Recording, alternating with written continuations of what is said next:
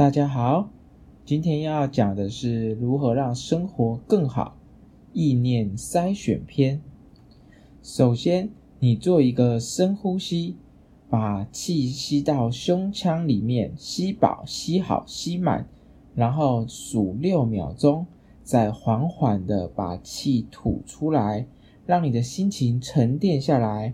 这时候，你观察你大脑的运作，你会发现。大脑无时无刻都有意念产生，这些意念可能是你的过去，可能是你想象的未来，或者是你眼前正在发生的事情。你的意念会从你的过去或你想象的未来，或者是你现在的事情当中呢，随机的出现在你的脑海里。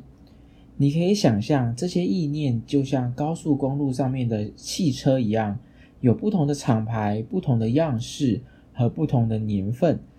他们会不断的出现，你无法预期接下来会出现什么。但是呢，确定的是，他们会在你脑海中不断的一闪而过。有时候你会不自觉的抓住其中某一个意念，这就像是你上了某一台车，然后在里面待了一阵子之后，你又会下车，接下来你又上了另外一台车。这边举一个平易近人的例子，让你了解啊。如果你脑中假如说闪过“美女”这个词汇，这时候啊，你可能就会上了美女这台车，然后你就开始想啊，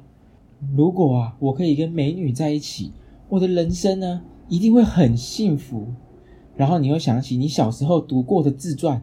那些成功伟大的人，在他的人生当中呢，一定都有美女相伴。那有一些呢，甚至在他们很年轻的时候呢。就娶到了白富美，那这些白富美呢，不但美，帮助他们啊少奋斗二十年以外，还会帮他们打理生活大小事，给他们无条件的爱和鼓励。那样的他，就像是偶像，又像是贵人。他是老婆，也是老师，是朋友，也是亲人。他在白天里带给男人虚荣。他们在夜晚中带给男人满足，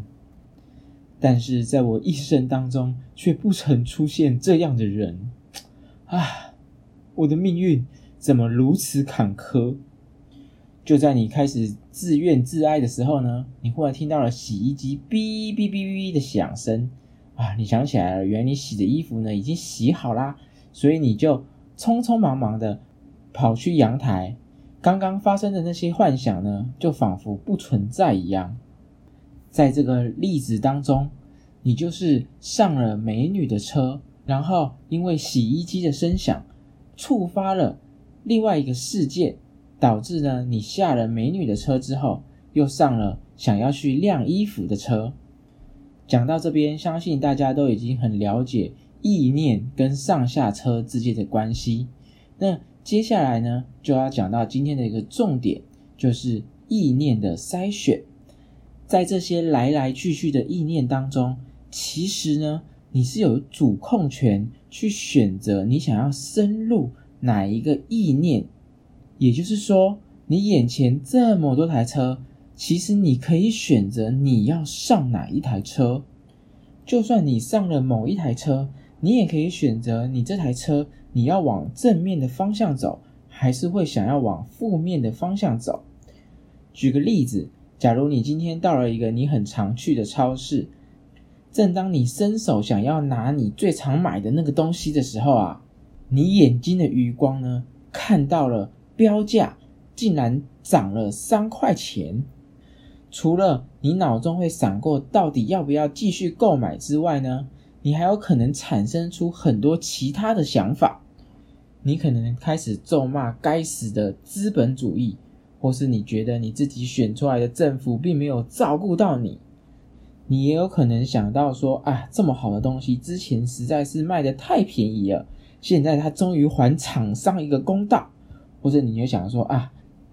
这个东西涨价了，利润变高了，他们的公司呢又赚更多钱了。帮忙做出这些好东西的厂商的员工呢，可能也可以得到加薪。爸妈加薪了，孩子也能获得更多的满足和幸福。那上面这个例子呢，当你看到涨价三块钱的时候，你要不要选择细想？这就是你选择你要不要去搭上这台车。那你选择往好的方向想，还是往坏的方向想，就是你自己去选择这台车子它要行驶的方向。值得注意的是，如果你常常啊在小东西上面去细想，那么你的人生的格局就会越来越小。那如果你常常在想法中往坏的方向想，你的人生就会过得越来越不开心。反之呢，如果呢你发现这些枝微末节的东西出现在脑海中，你就把它忽略掉，你只去抓那些大的东西、那些重要的东西去想，那么你人生的格局呢就会越来越大。当你每一次上车进入某个想法的时候，你就把那个东西往好的方向去带，往乐观的方向去想，那么呢，你的人生就会过得越来越开心。